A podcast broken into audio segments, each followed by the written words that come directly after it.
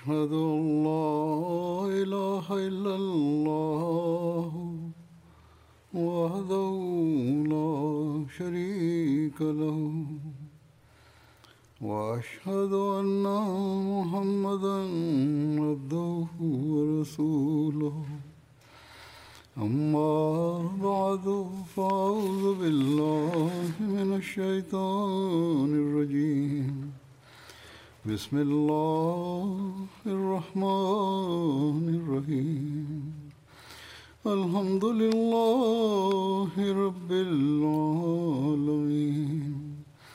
الرحمن الرحيم. مالك يوم الدين.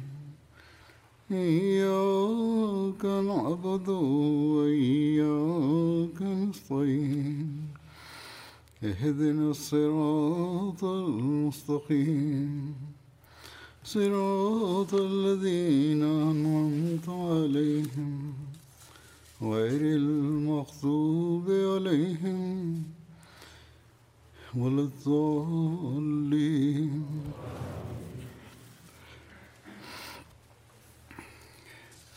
فبما رحمة من الله لنت لهم ولو كنت فظا غليظ القلب لانفضوا من حولك. فاعف عنهم واستغفر لهم وشاورهم في الأمر. وإذا عزمت فتوكل على الله. إن الله يحب المتوكلين.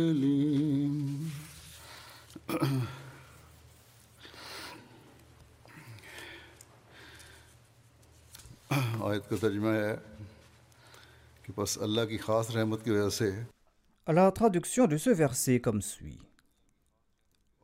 Et c'est grâce à la miséricorde spéciale d'Allah que tu es bienveillant envers eux. Et si tu avais été sévère et si tu avais un cœur dur, il est certain qu'ils se seraient dispersés de ton entourage. Pardonne-leur donc et prie Allah pour leur pardon et consulte-les dans des affaires importantes. Puis une fois que tu t'es décidé, place ta confiance en Allah. Assurément, Allah aime ceux qui lui font confiance.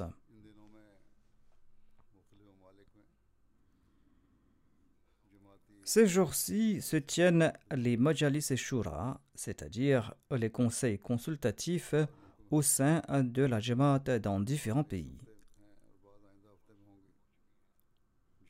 Ces conseils consultatifs ont eu lieu dans certains pays, d'autres se tiendront cette semaine ou la semaine prochaine dans d'autres pays. La Shura de l'Allemagne et d'autres pays se tient ce week-end. Celle du Royaume-Uni et d'autres pays auront lieu la semaine prochaine. Dans le passé, j'ai souligné dans mes sermons l'importance de l'Ashura et les responsabilités des représentants de l'Ashura. Vu le passage de quelques années, j'ai cru bon de présenter de nouveau les injonctions de Dieu, la pratique du saint prophète Mohammed à lui, ainsi que les traditions et la pratique de la Jamaat à cet égard.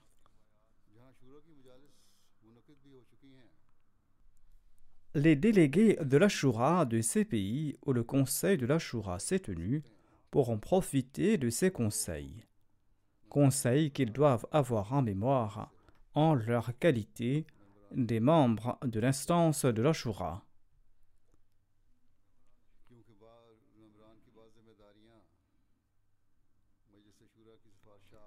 En effet, certaines de leurs responsabilités débutent après les recommandations du Conseil consultatif de l'Ashura et après les décisions prises par le calife à cet égard. Il incombe à tous les membres de l'Ashura de les entériner et de jouer leur rôle à cet égard.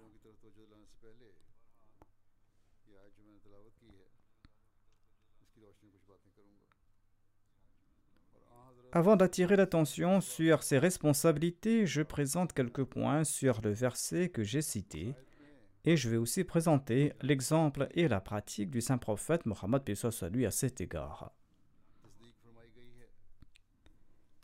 Ce verset atteste que le saint prophète Mohammed était imbu d'une grande compassion à l'égard des membres de sa Ummah, et ce suite à la grâce spéciale d'Allah.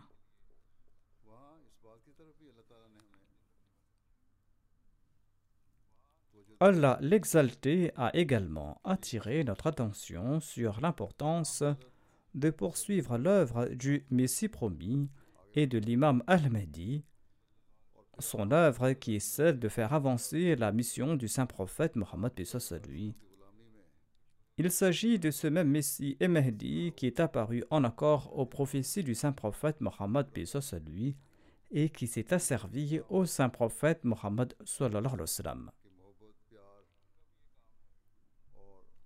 Ceux qui sont les disciples de ce Messie et de ce Mahdi doivent accomplir la mission du Messie premier d'Islam et du Mahdi promis. Et ils doivent œuvrer à cet égard dans un climat d'amour et de bienveillance. Allah affirme que si à la place de la douceur ils sont durs de cœur, et s'ils se mettent en colère pour un rien, les gens vont s'éloigner d'eux. Par conséquent, Allah enjoint la clémence et Allah nous enjoint de prier pour leur pardon et Allah nous enjoint également de les consulter.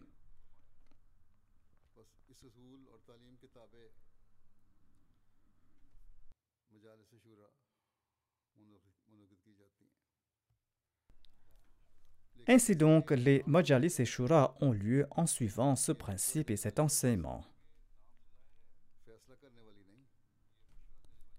Mais comme son nom l'indique, il s'agit d'un conseil consultatif et non un conseil décisionnel. C'est pourquoi Allah déclare que quelles que soient les décisions que tu as prises au prophète, après ce conseil, place ta confiance en Dieu. Et quand on place sa confiance en Allah, Allah bénira à foison les résultats.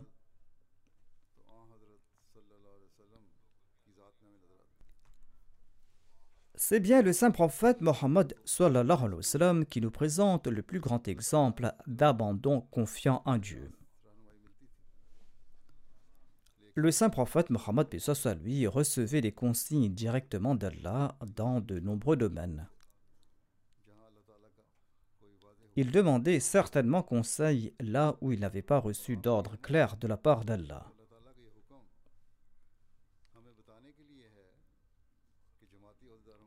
Et cette action de sa part et ce commandement d'Allah visent à guider les titulaires de poste au sein de la Jamaat sur leur comportement à l'égard des membres de la Jamaat et sur l'importance d'agir suite à la consultation mutuelle.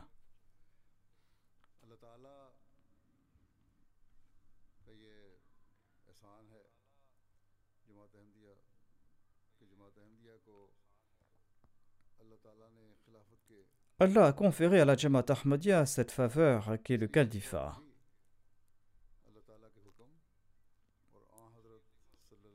Le calife, en accord à l'ordre d'Allah et en accord à la sunna du saint prophète Mohammed lui, consulte les Jamaat du monde entier en accord aux conditions qui prévalent dans chaque pays respectif. Il ne fait aucun doute que si Allah l'avait voulu, il aurait guidé le saint prophète Mohammed soit directement dans tous les domaines.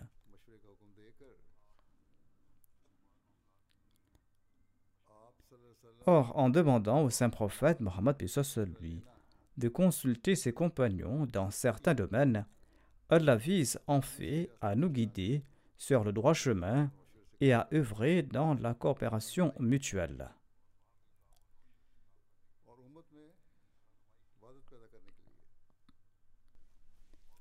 Cette injonction vise à favoriser l'unité au sein de l'Ummah.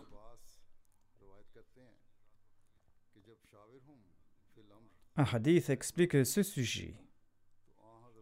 Ibn Abbas relate que lorsque le verset fil amr, c'est-à-dire consulter dans les affaires importantes, lorsque ce verset a été révélé, le saint prophète Mohammed lui a déclaré Bien qu'Allah et son messager peuvent s'en passer, Allah en a fait une source de miséricorde pour ma Ainsi, ceux parmi Mahoma qui vont consulter les autres ne seront pas privés de sagesse et de direction. Quant à ceux qui ne vont pas consulter autrui, eh bien, ils ne pourront pas éviter l'humiliation. Par conséquent, le saint prophète Mohammed lui pouvait et peut toujours se passer de ses conseils. Mais en dépit de cela, il a pris conseil afin de présenter un exemple à la un exemple qui lui fera toujours profiter de la miséricorde d'Allah, un exemple qui va faire profiter à la Oumma la voie de la direction et qui lui permettra d'éviter l'humiliation. C'est là une faveur spéciale d'Allah sur nous que le système de l'Ashura soit présent parmi nous. Par conséquent, tout Ahmadi en général et tout membre de l'Ashura en particulier doivent être reconnaissants à Allah pour avoir créé pour nous les moyens favorisant notre guidance et notre direction.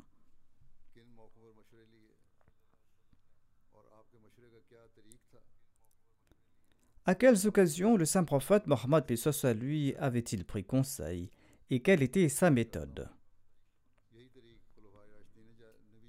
Je décrirai ce que nous savons de l'histoire à ce propos.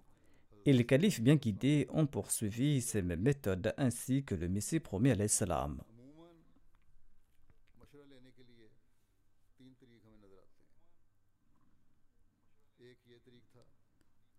En général, nous constatons trois méthodes qu'utilisait le saint prophète Mohammed lui pour recevoir ses conseils. Une méthode était que lorsqu'il y avait une question digne de consultation, une personne annonçait que les gens devaient se rassembler.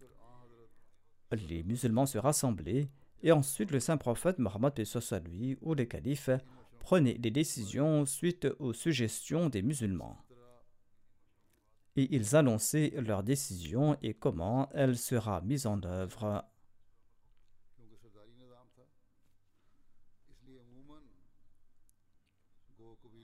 À l'époque du saint prophète Mohammed lui, il y avait le système de chefferie.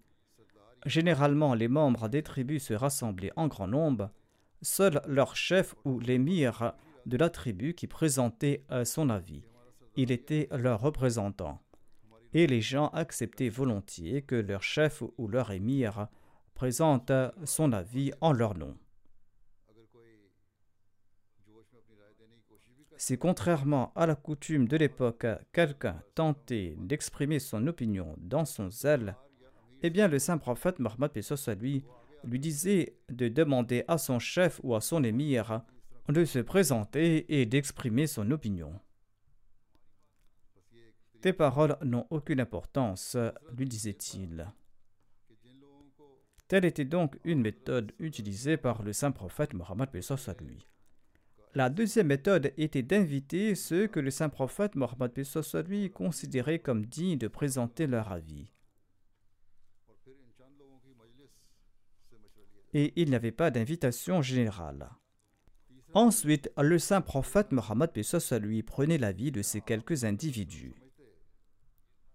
La troisième méthode était que lorsque le saint prophète Mohammed lui pensait que même deux individus ne doivent pas se réunir, il faisait venir les conseillers séparément et il les consultait en aparté. Il mandait un premier pour lui demander son avis et ensuite il faisait venir le deuxième. Telles étaient donc les trois méthodes par lesquelles le saint prophète Mohammed lui consultait ses compagnons et les califes bien guidés par la suite ont suivi la même pratique. Comme expliqué plus tôt, le saint prophète Mohammed lui a dit qu'Allah et son messager sont exemples de ses conseils. Mais malgré cela, l'histoire nous apprend que le saint prophète Mohammed lui a demandé des conseils en différentes occasions, voire il consultait souvent ses compagnons. Abu Huraira relate Je n'ai trouvé personne qui a pris conseil auprès de ses compagnons plus que le saint prophète Mohammed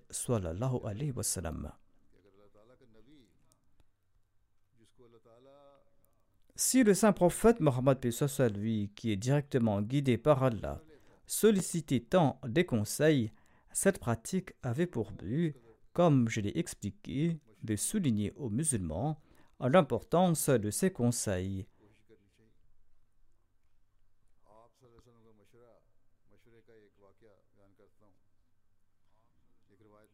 Je cite un incident sur la pratique du saint prophète Mohammed à lui de demander conseil. Muaz bin Jabal relate L'envoyé d'Allah avait sollicité l'avis de nombreux compagnons lorsqu'il a décidé de m'envoyer au Yémen. Parmi ses compagnons se trouvaient Abu Bakr Omar Othman Talha Zubair et de nombreux autres compagnons. Abu Bakr a déclaré Si le saint prophète Mohammed à lui ne nous avait pas demandé conseil, nous n'aurions rien dit. L'envoyé d'Allah, à lui, lui a répondu Je suis comme vous en ce qui concerne les questions sur lesquelles je n'ai pas reçu de révélation.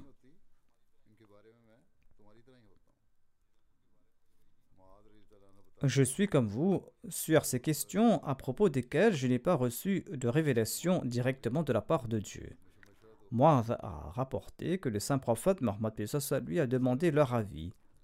Et chacun a présenté son avis au saint prophète Mohammed lui sur cette question. Ensuite, l'envoyé d'Allah, lui, a déclaré Moi, quelle est ton opinion à ce propos? Muaz bin Jabal a déclaré J'ai répondu que j'ai la même opinion que Salah d'Abu Bakr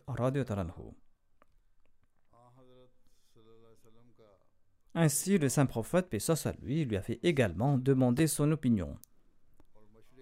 Cette action de l'envoyé d'Allah, paix à lui, démontre d'une part sa simplicité et son humilité et l'importance du conseil, et cette action sert également d'exemple pour nous, pour nous faire comprendre à quel point nous devons valoriser le conseil. Et l'exemple des compagnons démontre que suite à l'ordre de l'envoyé d'Allah, et lui, ils présentaient leur avis selon leurs aptitudes, en accord à leur expérience, tout en faisant montre de taqwa.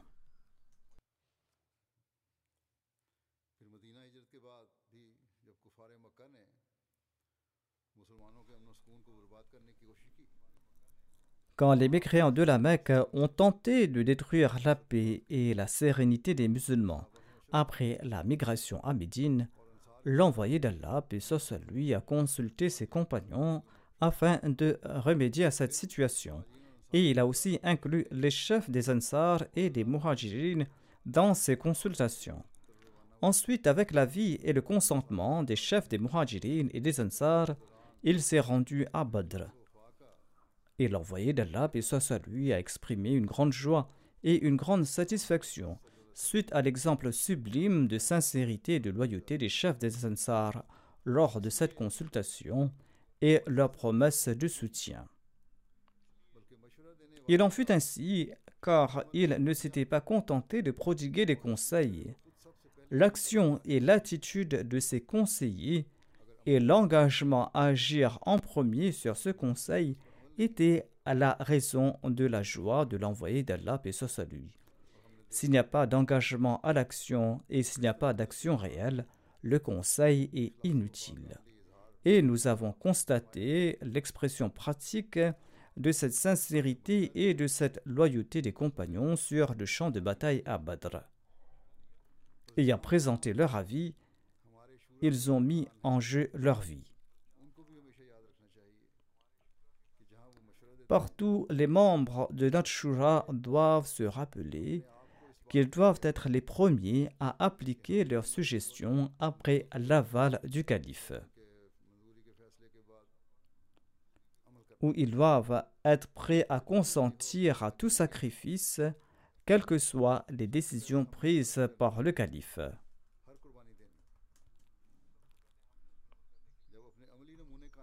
Ainsi donc, quand on va présenter son exemple, les membres de la Jamaat vont s'offrir volontairement pour consentir à tout sacrifice.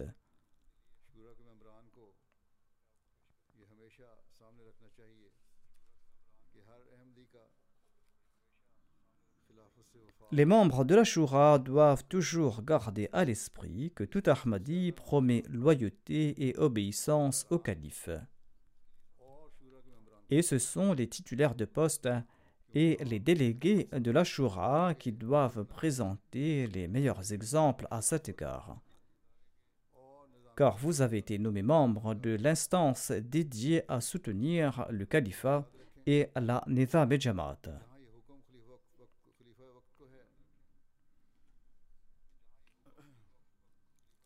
Le calife de l'époque a reçu l'ordre de suivre la sunna de l'envoyé d'Allah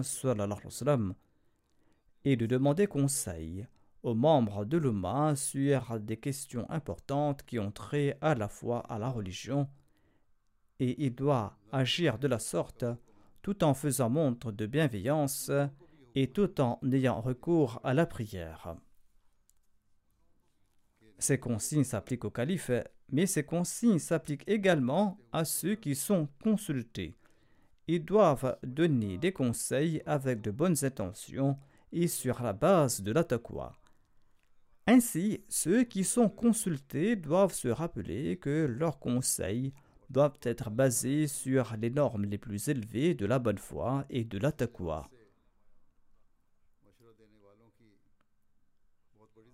Ainsi, dans ce sens, les conseillers ont une grande responsabilité, la responsabilité d'évaluer la qualité et la norme de la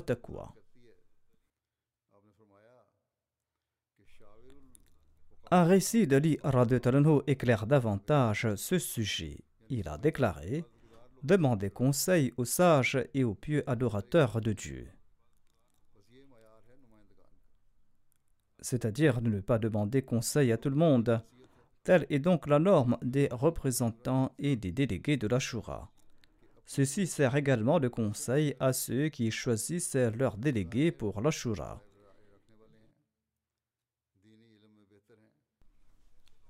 Ils doivent élire des délégués qui sont des conseillers avisés, ceux qui possèdent en apparence une meilleure connaissance religieuse et qui ont atteint d'excellentes normes dans leur culte de Dieu.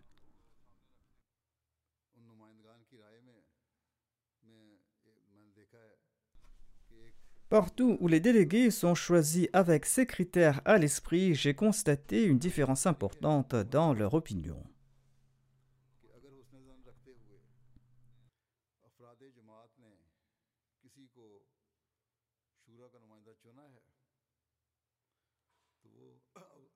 Si les membres de la Jamaat ont élu quelqu'un comme délégué de la Shura de bonne foi, il incombe à ses représentants d'être à la hauteur de leurs attentes.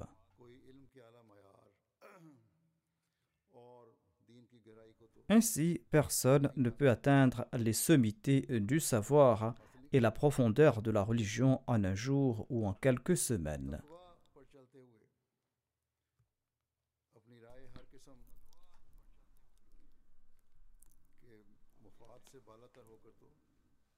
Cependant, tout le monde peut offrir son avis en respectant les principes de la et en faisant fi de tout intérêt personnel.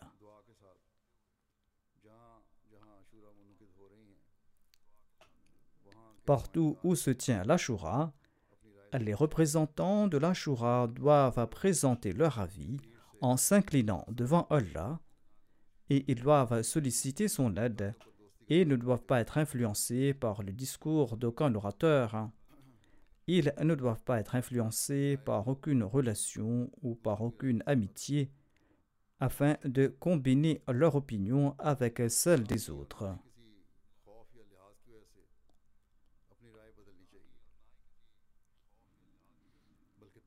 De même, on ne doit pas modifier son opinion en raison d'une peur quelconque ou en raison d'une considération quelconque on va respecter ses devoirs de représentation en ayant en tête la et en accordant priorité à l'intérêt de la Jamaat avant de présenter toute opinion. Il ne faut pas non plus oublier qu'Allah connaît l'état de nos cœurs et qu'il surveille chacune de nos actions. Si je ne travaille pas en ayant en tête le plaisir d'Allah, il se peut que je m'attire le courroux d'Allah.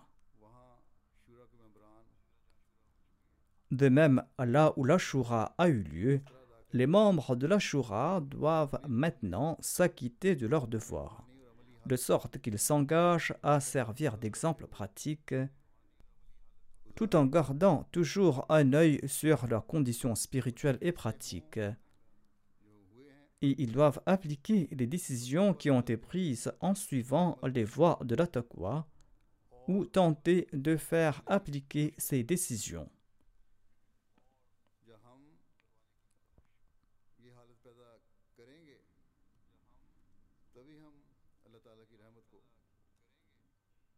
Quand nous allons engendrer en nous cet état, c'est là que nous allons également attirer la miséricorde d'Allah. C'est là aussi que nos décisions seront bénies. Sinon, notre rassemblement et nos discours enflammés pour défendre nos opinions seront comme ces assemblées mondaines où l'attaqua fait défaut. Dans ces assemblées mondaines, on prend des décisions qui violent parfois la morale, des décisions qui sont contraires au commandement d'Allah. Là-bas, on ne défend que les objectifs de son parti.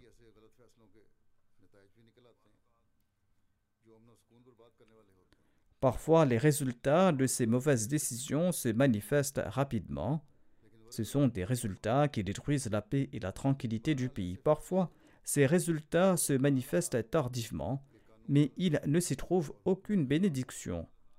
En tout cas, ces décisions qui sont contraires aux lois et aux commandements d'Allah finissent par être la source de la destruction de ces nations.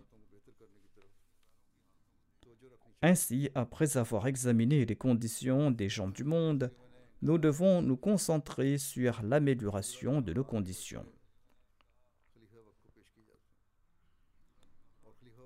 Comme je l'ai dit, les suggestions des membres de la Shura sont présentées au calife de l'époque et cette Shura est convoquée qu'à la demande du calife. Il faut donc toujours se rappeler que la Mazis Shura est une instance vouée à soutenir le califat et en ce sens, l'Ashura est d'une grande importance au sein de la Jamaat après le califat. Et tout membre élu assiégé à l'Ashura est mandaté pour un an. Il doit toujours garder cette importance à l'esprit. L'ordre du jour de l'Ashura et ses propositions présentent au calife les problèmes existants dans différents pays.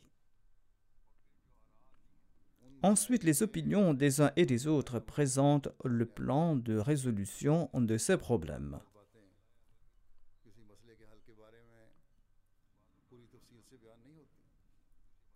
Parfois, certains aspects de la solution d'un problème ne sont pas expliqués en détail ou ne sont pas portés devant les membres de la Shura.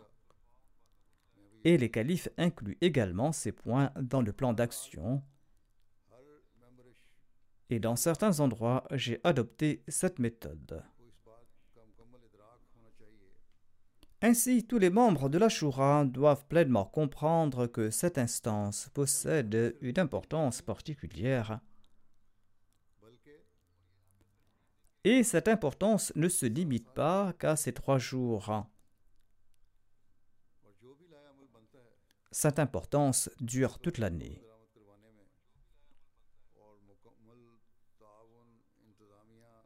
Il incombe à tout membre de la Shura de s'assurer la pleine coopération de l'administration dans la mise en œuvre de tout plan d'action. Ceci est une responsabilité qui lui incombe.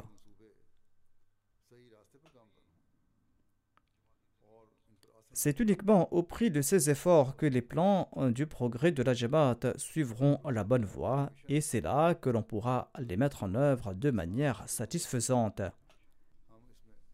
Et c'est ainsi que nous pourrons aider et assister dans la mission d'orientation et de la direction, mission qui a été confiée au Messie promis à l'Islam. Au cas contraire, il ne sert à rien d'être un délégué ou un membre de la Shura. Généralement, la Shura se tient sous la présidence de l'émir dans tous les pays du monde. Et parfois, ceux qui offrent leurs opinions usent des paroles qui vont à l'encontre du caractère sacré de la Shura lors de leurs discours passionnés. Le premier point est que chaque fois que les délégués offrent leur opinion, au lieu de prononcer des discours passionnés, au lieu de prononcer un discours dépourvu de justesse, au lieu de prononcer un discours émotionnel, ils doivent présenter leur opinion en usant de mots appropriés. Parfois, en présentant leur opinion, d'aucuns tiennent de tels propos qui laissent croire aux membres de l'Amila, aux membres du comité central ou à l'émir de la Jamaat, sous la présidence de qui se tient la Shura, qu'ils sont directement ou indirectement la cible de ces attaques. Les membres de l'Amla ou l'Amir pensent qu'ils sont la cible de ces attaques. Ensuite, le président du Majlis ou de la session doit arrêter ou réprimander sévèrement l'auteur de ces propos. Les émirs doivent également faire preuve de courage. Il ne faut pas douter que les propos de l'orateur est dans l'intérêt de la Jamaat et découle de sa considération à l'égard de la Jamaat. S'il a prononcé des paroles dures ou des paroles qui sont contraires au caractère sacré de la Shura, eh bien vous devez le réprimander bienveillamment. N'adoptez pas une attitude qui laissera planer le doute que le président de la session en a fait une question d'honneur personnel. D'aucuns sombrent dans l'émotion, surtout lors des débats sur le budget, et d'aucuns expriment leurs réserves. En pareille situation, le secrétaire concerné, le secrétaire aux finances et le président de la session doivent écouter patiemment cette personne et lui répondre et le rassurer sur le type de budget établi, sur les revenus, sur les dépenses et comment justifier ces dépenses. L'intérêt présente son opinion en gardant à l'esprit l'intérêt de la Jamaat. C'est pour cette raison qu'il faut éviter tout soupçon à son égard. Il en est de même des autres propositions de l'ordre du jour. Parfois, l'administration centrale et les délégués se confondent dans la discussion sans raison, ou parfois les délégués sont complètement silencieux, comme s'ils avaient peur de l'administration. Pareils gens ne s'acquittent pas non plus de leurs obligations. Souvenez-vous que les délégués sont choisis par la communauté pour qu'ils respectent leurs devoirs de représentation et pour qu'ils respectent leurs obligations.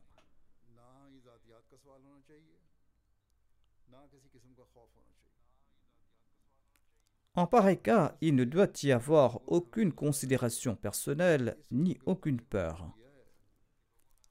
L'on doit comprendre que la communauté nous a choisis en accord à l'ordre d'Allah qui stipule que amanati ila.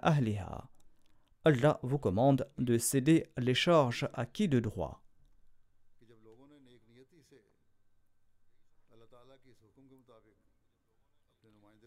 Aux yeux du calife de l'époque, vu que les membres ont choisi leurs délégués selon cet ordre d'Allah, ce avec de bonnes intentions,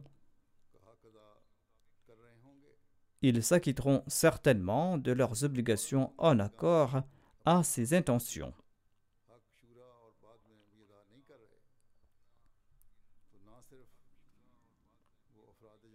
Si les délégués ne s'acquittent pas de leurs devoirs lors de la Shura et plus tard, non seulement nuisent-ils à la confiance des membres de la Jamaat, mais ils sont également coupables de trahison à l'égard du calife en ne s'acquittant pas de leurs obligations.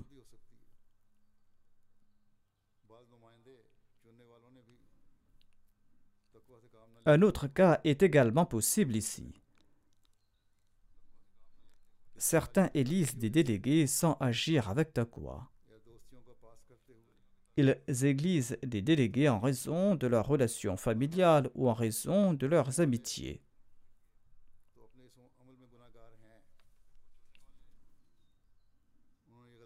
En tout cas, les électeurs sont coupables de leurs actions. Ils ont commis là une action condamnable. S'ils ne se sont pas acquittés de leurs devoirs, ils doivent accomplir l'istighfar, implorer le pardon de Dieu. Les délégués, y compris les titulaires de poste, ont été élus. Et si, en dépit d'avoir été élus, ils n'ont pas atteint les normes requises dans la condition pratique et spirituelle qui leur incombe, ils doivent à présent accomplir l'istighfar. Ils doivent accomplir l'istighfar, demander pardon à Dieu et promettre d'apporter un changement positif dans leurs conditions et faire de leur mieux pour suivre les voies de la et pour se rendre digne de la confiance qui a été placée en eux. Suite à cet effort de leur part, ils vont obtenir d'une part le plaisir d'Allah et ils vont également contribuer à la mission du Messie premier Islam et ils vont aussi améliorer leurs conditions pratiques et spirituelles. Comme je l'ai dit, la représentation lors de la Shura dure un an. Et au cours de cette période, en tant que délégué, vous devez coopérer avec l'administration et vous devez également suivre et faire exécuter les décisions. Vous devez également évaluer si la décision a été mise en application dans votre Jamaat ou pas, ou dans quelle mesure cette décision est-elle mise en œuvre, et si elle est mise en œuvre en accord à la décision du calife de l'époque. C'est de cette manière que vous allez servir de soutien au calife de l'époque. Parfois, on constate que ces décisions sont négligées par les titulaires de poste et ne sont pas mises en œuvre au sein des Jamaat.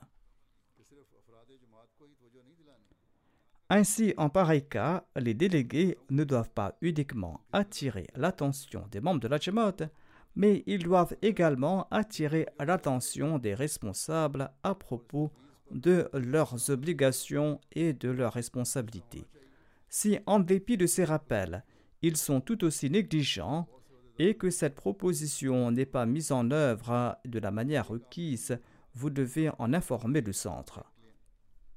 De même, de nombreux titulaires de poste sont également membres de la Shura.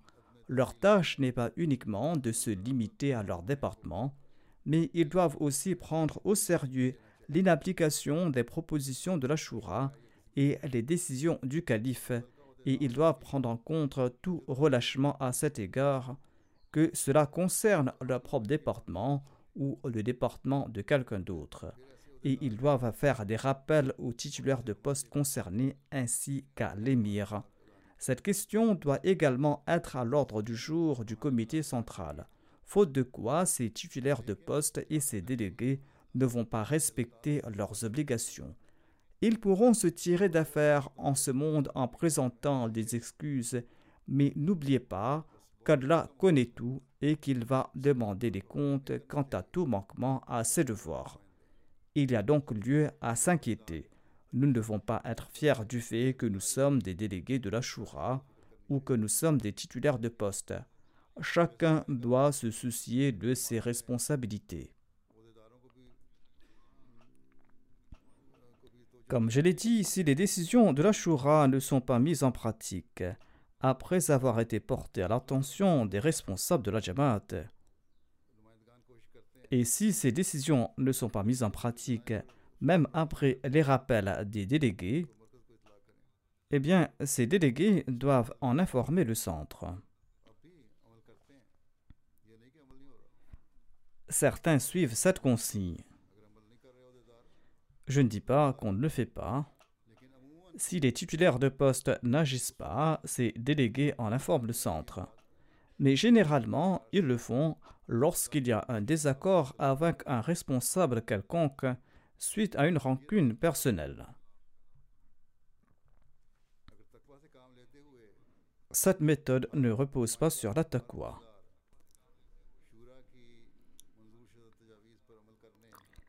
Si chaque délégué et chaque titulaire de poste tente de suivre et d'exécuter les propositions approuvées par la Shura, jamais aucune proposition ne reviendra à l'année prochaine ou deux ou trois ans plus tard.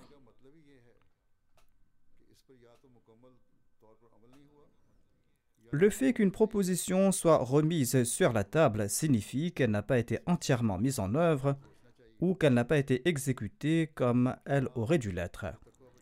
Ainsi, ces Jamaat et ces titulaires de poste doivent se demander si pareil acte est conforme à la et si ceci est le respect de leurs obligations. Est-ce la obéissance et loyauté envers le califat?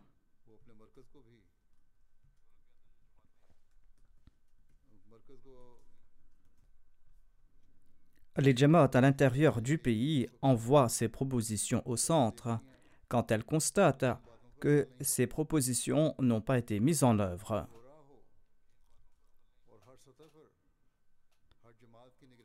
Si ces décisions sont exécutées et si on analyse dans quelle mesure l'exécution est en cours à tous les niveaux au sein de chaque Jamaat, eh bien, pareilles suggestions ne seront pas présentées de nouveau. D'ailleurs, le Centre national n'aura pas informé le calife de l'époque qu'il ne recommande pas de présenter à la Shura de nouveau pareilles propositions, étant donné que pareilles propositions ont été présentées un an ou deux ans auparavant. En présentant cette réponse, le Centre national doit exprimer ses regrets, et écrire que nous avons honte de ne pas avoir exécuté cette décision de la Shura nous allons le faire cette année-ci, et nous serons coupables si nous ne l'avons pas fait, et nous ferons partie de ceux qui ne s'acquittent pas de leurs obligations. Ceci doit être leur réponse. Et ils doivent ajouter dans leur réponse que, en toute humilité, nous demandons pardon et nous ne recommandons pas cette proposition cette année-ci. C'est en agissant de la sorte que l'on aura un sentiment de responsabilité. Au moins cela fera comprendre à l'administration et aux représentants qu'ils élaborent de grands plans et ils présentent ces plans au calife en ajoutant que nous ferons ceci ou cela, mais ils ne mettent pas ces plans à exécution. En pareil cas, ils seront tenus coupables et ils portent atteinte à la confiance du calife. Ainsi, pareille réaction favorisera une introspection collective. De même, les titulaires de poste et les délégués de la Shura accompliront également leur analyse à titre individuel et ils vont devoir implorer le pardon de Dieu. Ensuite, on tentera à chaque niveau de découvrir les raisons de l'inapplication de ces décisions. Ce sont donc ces enquêtes qui peuvent orienter l'organisation de la Jamaat sur la bonne voie, sinon les paroles en l'air ne serviront à rien. Il faut aussi évaluer au sein des pays que certaines Jamaat sont actives et appliquent sinon à 100%, du moins à 80 ou 70% les suggestions, et ils le font avec dévouement en se disant que nous avons reçu ce plan avec l'approbation du calife et nous devons être à la hauteur de l'attente du calife. Il faudra tenter de connaître quel est l'esprit qui a porté cette révolution parmi les membres de cette Jamaat. Et les membres du comité de cette Jamaat active doivent rencontrer les membres du comité des Jamaat plus faibles, voire rencontrer également les membres du bureau central afin qu'ils puissent bénéficier de leurs expériences. Si une Jamaat est active dans ses programmes pratiques et spirituels, elle peut bénéficier à dix autres Jamaat en partageant ses méthodes.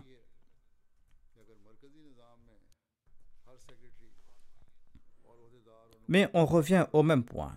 L'on atteindra cet objectif si tous les secrétaires, si tous les titulaires de poste et si tous les délégués de l'Ashura jouent leur rôle honnêtement. Certains Jamaat ou certains pays ont également examiné dans quelle mesure les décisions de la Shura des trois dernières années ont été exécutées et sont mises en œuvre, et ils envoient un rapport d'examen trimestriel. Cette action a été avantageuse. Cela les conscientise qu'ils ne doivent pas simplement s'asseoir et dire que cette proposition a été présentée deux ans auparavant et qu'elle ne sera pas présentée de nouveau.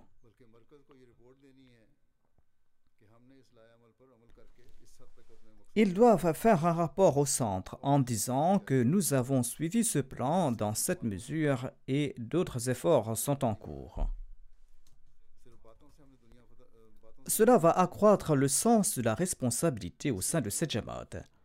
Nous ne pourrons pas conquérir le monde qu'avec de simples paroles en l'air. Cela nécessite des actions. Là où une planification concrète est requise, un effort pratique est aussi requis. Il est important d'accroître le niveau de ces actes d'adoration. Si les titulaires de poste et les délégués de la Shura veillent à améliorer la qualité de leur prière et s'ils servent d'exemple pratique en venant à la mosquée, eh bien, le nombre de fidèles sera multiplié par trois ou quatre. Vous devez aussi vous analyser à cet égard.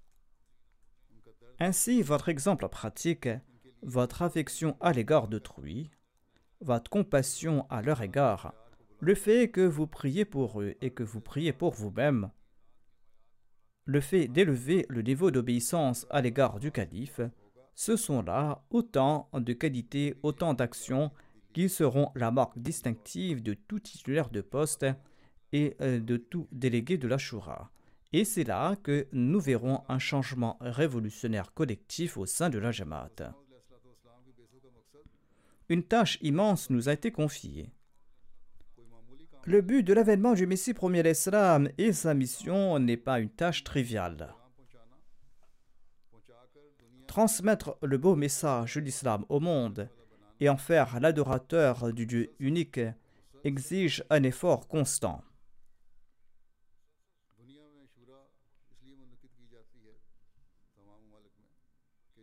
La Shura se tient dans tous les pays afin de mettre en place des plans d'action pour rectifier notre conduite, pour pouvoir transmettre le message du Dieu unique et de faire du monde une Ummah unique sous la bannière du saint prophète Mohammed lui. Ce sont autant de plans d'action à même d'augurer une révolution.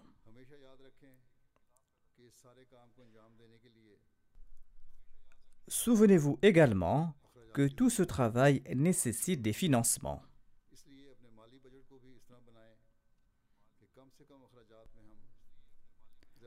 Par conséquent, planifiez votre budget financier de sorte à accomplir un maximum au moindre coût. La majorité des membres de la Jamaat sont des gens pauvres ou de la classe moyenne. Par conséquent, nos dépenses doivent être planifiées de manière à ce que nous puissions accomplir au maximum la diffusion du message de la religion et la prédication, et ce au moindre coût. Et nous pourrons accomplir ce travail quand nous nous rendrons compte que nous devons assumer nos responsabilités et nos obligations en marchant sur la voie de la et nous devons considérer le service de la religion comme une faveur divine. Le Messie premier l'Islam nous encourage à marcher sur la voie de la en citant ces versets Ya amanu in furqanan ويكفر عنكم سيئاتكم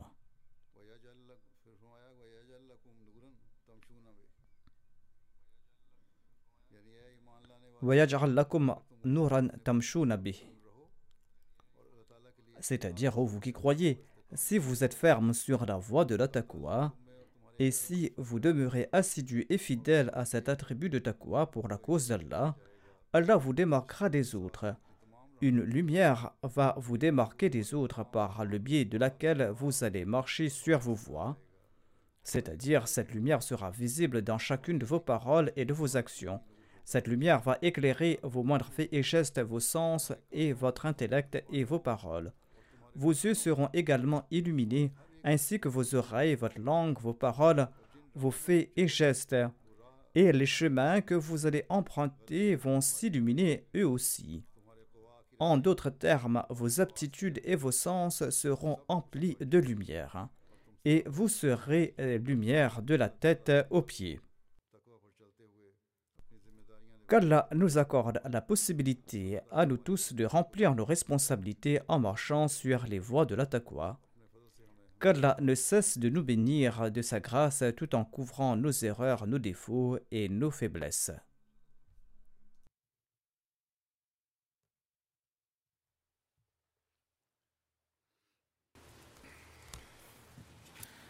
الحمد لله الحمد لله نحمده ونستعينه ونستغفره.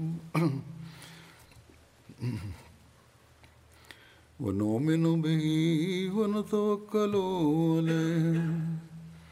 ونعوذ بالله من شرور أنفسنا ومن سيئات أعمالنا. من يهده الله فلا مضل له ومن يضلل فلا هادي له. ونشهد أن لا إله إلا الله ونشهد أن محمدا عبده ورسوله.